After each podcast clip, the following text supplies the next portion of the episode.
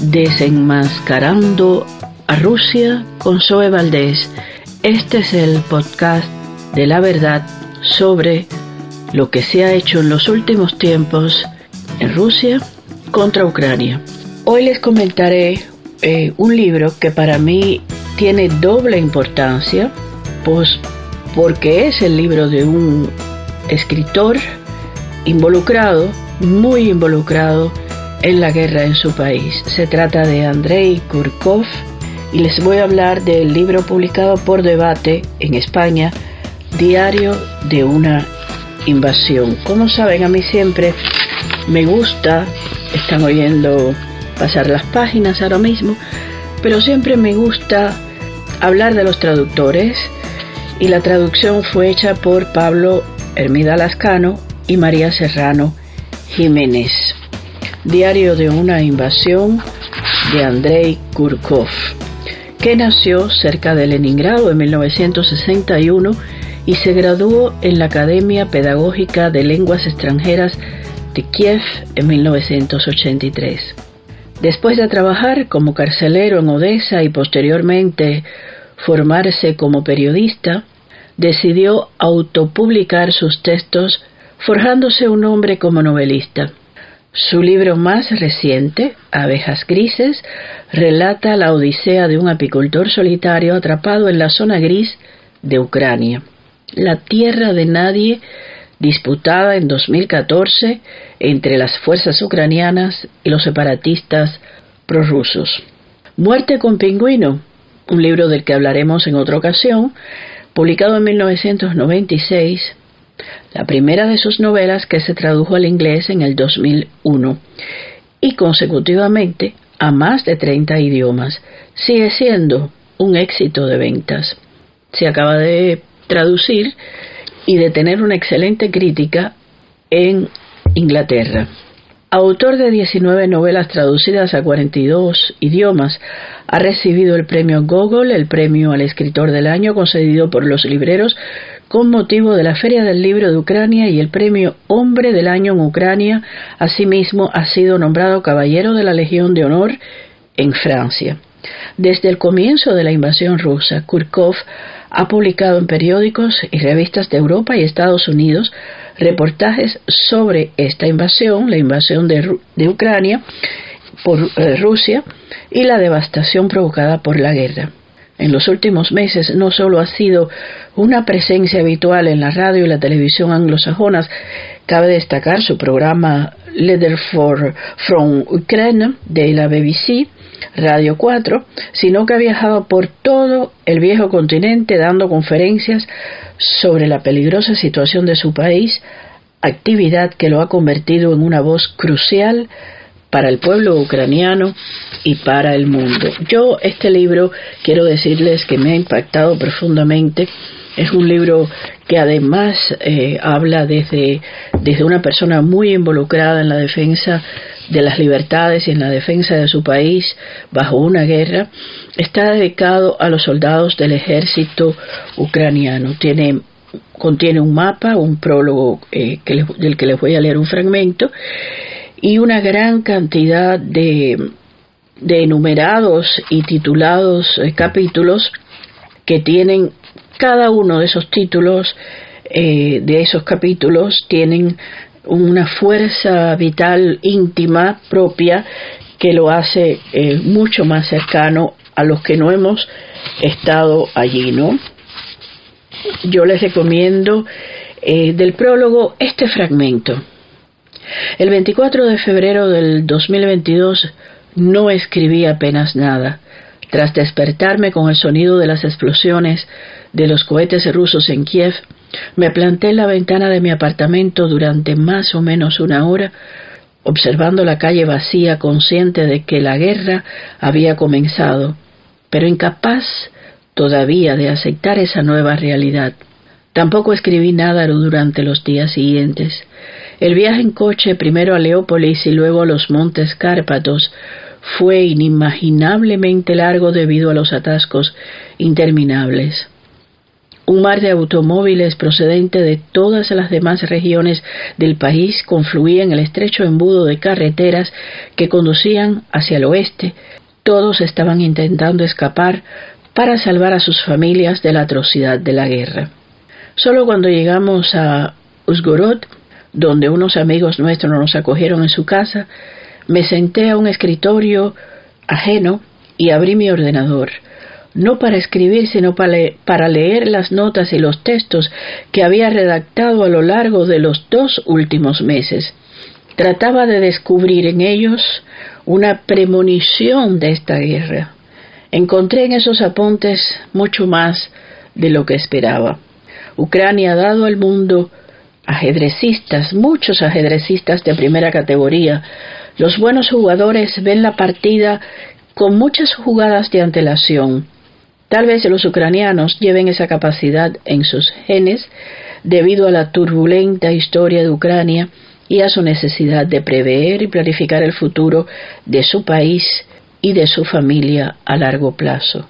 Una experiencia dramática conduce a una percepción dramática del futuro. Sin embargo, como si de una broma divina se tratase, en el carácter nacional ucraniano, a diferencia del ruso, no existe el fatalismo. Los ucranianos no se deprimen casi nunca, están programados para la victoria, para la felicidad, para la supervivencia en circunstancias difíciles, así como para el amor por la vida. ¿No les recuerda esto también a los cubanos? Este es un comentario aparte mío.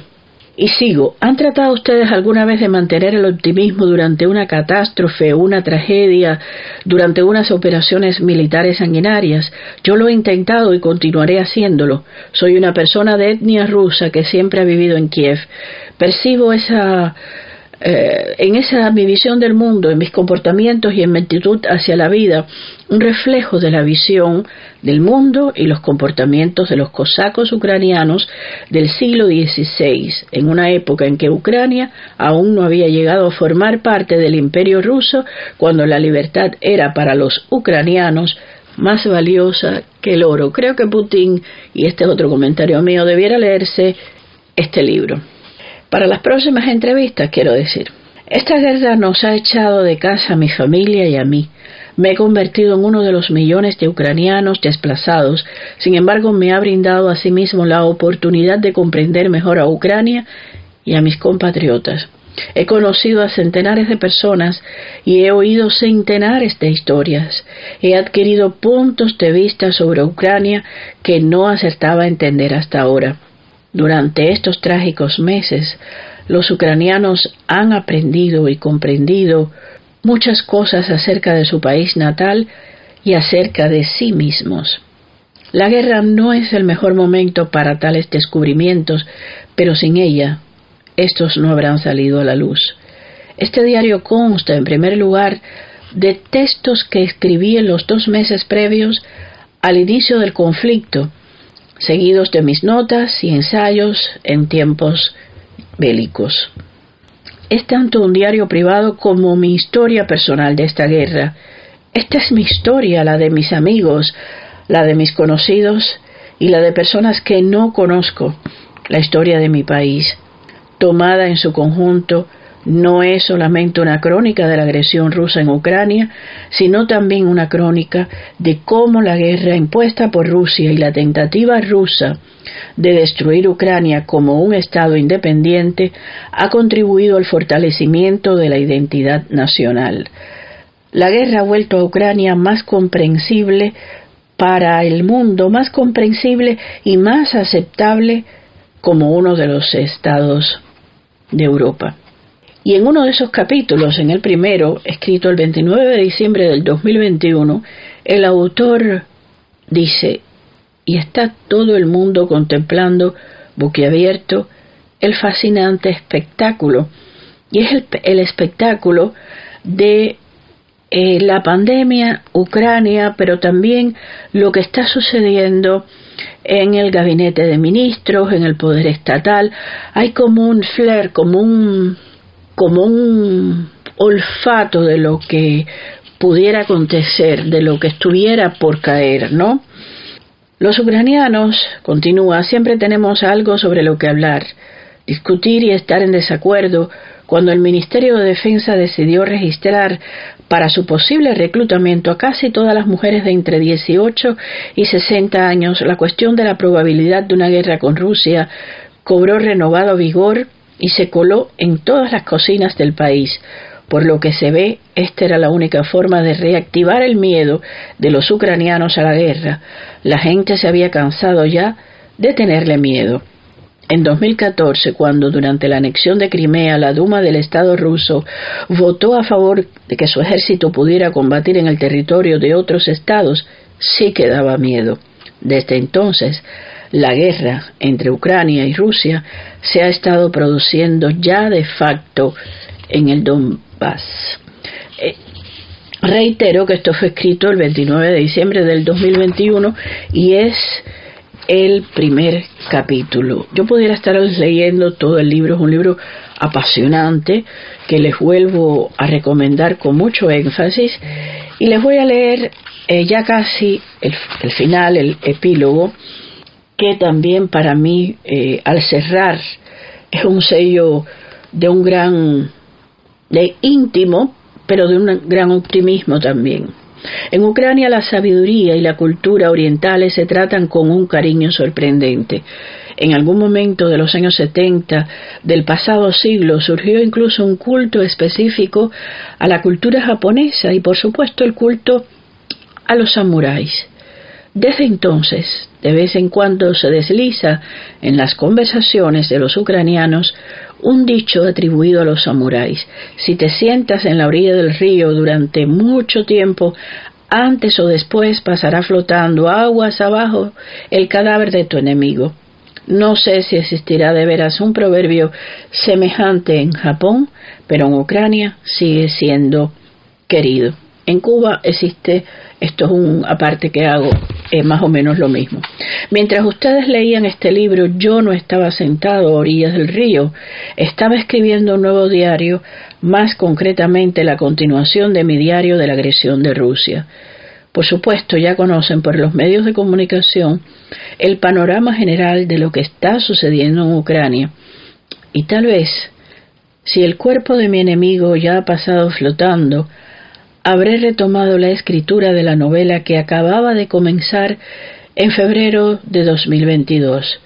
Pero en cualquier caso, mi diario continuará siguiendo la lucha de Ucrania por la libertad y la reconstrucción. Confío en ser capaz de compartirlo con ustedes a su debido tiempo. Es un libro que también emociona emociona profundamente. De Kurkov, de Andrei Kurkov, se ha dicho que es un Bulgakov contemporáneo, un Murakami ucraniano.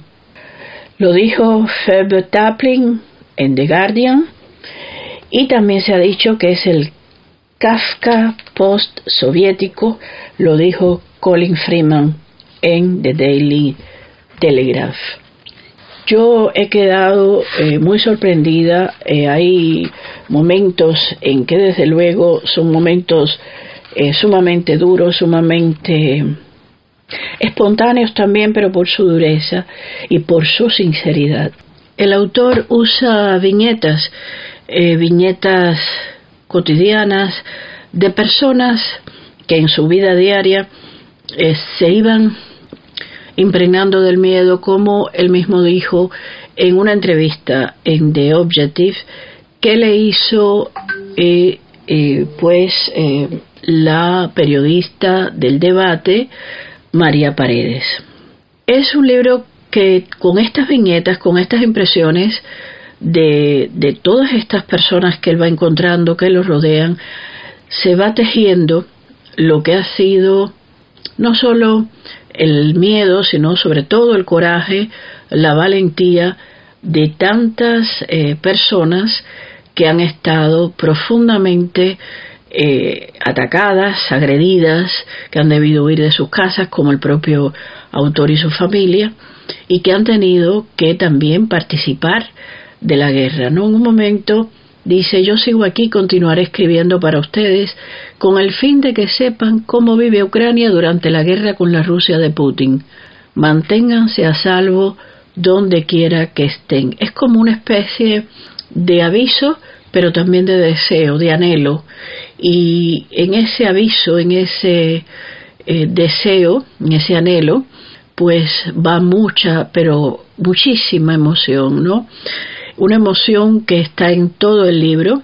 En el libro y en la entrevista él también lo dice, dice, después de la terapia de choque del primer mes de la guerra, los ucranianos realmente se dieron cuenta de que eran capaces de defender su país. De hecho, las atrocidades del ejército ruso en Bucha y en Gostomel, en perdón, y en otras ciudades y pueblos habían sido, eh, pues, terribles. Hicieron que los ucranianos se volvieran más fuertes y decididos. Así eh, comienza y ese es el tono, ese es el tono que va eh, dirigiendo el libro. En la, en la entrevista de, y también de, a veces cuando ha hablado con otros medios dice me consuela haber sido feliz durante muchísimo tiempo y siento una tristeza enorme por los jóvenes. Aún así veo cómo oponen resistencia a las fuerzas que desean arrebatarles su futuro. Desde el inicio de la guerra han nacido en Kiev más de 480 niños, casi todos bajo tierra, en refugios antiaéreos, en andenes del metro y en sótanos de los hospitales materno-infantiles. También, y eso lo, lo añado yo, han muerto muchísimos inocentes niños. Esta entrevista que es del, de diciembre del 2022, fíjese el tiempo que ha pasado, habría que añadirle, por supuesto, los efectos del tiempo, ¿no? En varias ocasiones, Andrei Kurkov, a quien Vladimir Putin ha declarado enemigo de Rusia, pues ha tenido la gran firmeza y coraje de enfrentar con sus palabras al eh, a quien tanto daño le ha hecho a su país, ¿no? Y, ha expresado lo siguiente, Putin ya ha perdido, pero no va a admitirlo. Por lo tanto, debemos estar preparados para cualquier nueva escalada. Las vidas de los soldados rusos no significan nada para él, tampoco la vida de los ucranianos le importa nada, ni la de los militares ni la de los civiles. Cuando puede llegar a presionar el botón nuclear es si llega a darse cuenta de que finalmente ha perdido. No es un libro donde se avisore la tragedia con ánimos de, de lamentarse, no, es la tragedia, la tragedia contada de manera pura y dura, con toda conciencia de la tragedia que se vive durante una guerra. Espero que el segundo libro del diario incluya un capítulo sobre la victoria, sobre el fin de esta guerra. También sus lectores. Lo esperamos. Entre tanto, como ustedes saben, eh, Vladimir Putin ha hecho varias entrevistas, una muy sonada, la de la, la que le hizo al periodista norteamericano Tucker Carlson, una entrevista que quizás está todo lo que él quiera que la gente oiga acerca de la historia que él, según su título de historiador que él mismo se ha, eh, se ha granjeado, pues quiere que la gente crea, ¿no? Pero es verdad que las palabras de un novelista como Andrei Kurkov tumban todo este segmento de esta historia reciente de este tirano, ¿no? Los ucranianos, dice, han vivido muchas tragedias en los últimos 300 o 400 años, comparables a esta guerra. La hambruna de 1932 a 1933 mató entre 4 y 5 millones de ucranianos. A fines de la década de 1920, Stalin deportó a Siberia a 300.000 300 campesinos ucranianos. Esta guerra es una continuación de todos los conflictos anteriores con Rusia y con la Unión Soviética. Cuando la guerra haya terminado y todos los muertos estén enterrados, los ucranianos comenzarán a reconstruir ciudades y pueblos y en esta reconstrucción de Ucrania nacerá una nueva energía positiva. Así sea. así queremos que sea y así lo deseamos para Ucrania y para el resto del mundo que tan pendiente ha estado de esta invasión, de esta trágica invasión. Recuerden, nubecitas en los pies, lean, incluso cuando haya guerra, en los momentos peores, la lectura siempre no solo desenmascara, sino que alienta. Y yo soy Zoe Valdés.